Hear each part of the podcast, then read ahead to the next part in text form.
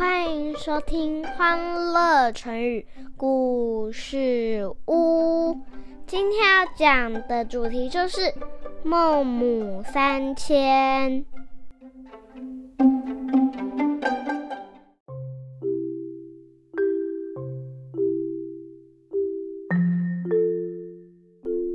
来来来，妈咪要开始说故事喽。中国古代有一个伟大的文学家，叫做孟子。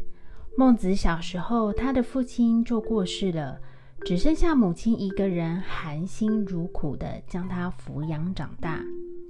孟子三岁的时候，家里是住在墓地附近，因此他常常听到有人因为亲人的离开而放声大哭。孟子不知不觉中。也学会了跟着他们一起哭。孟妈妈觉得这种哀伤的环境不适合孟子学习，便对孟子说：“儿子啊，我们搬家到城市里吧。”孟子搬到城市后，家中附近有许多卖东西的小摊贩。孟子又在不知不觉中每天模仿着那些小贩叫卖。孟妈妈看见之后。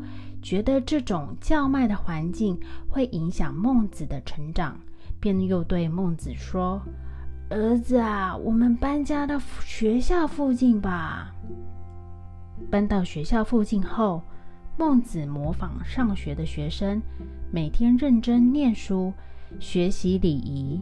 孟妈妈看见孟子的行为受到环境的影响，变得十分乖巧懂事。便在学校附近定居了下来。孟子受到环境的熏陶，爱上了读书，长大后就成了一名大学者。小朋友，孟母三迁就是用来比喻母亲为了孩子的学习环境一再的搬家，希望能给孩子正面的影响。那蕾蕾，你可以帮我们用“孟母三迁”造句吗？嗯，我想想，爸爸妈妈孟母三迁，就是为了给我好的环境。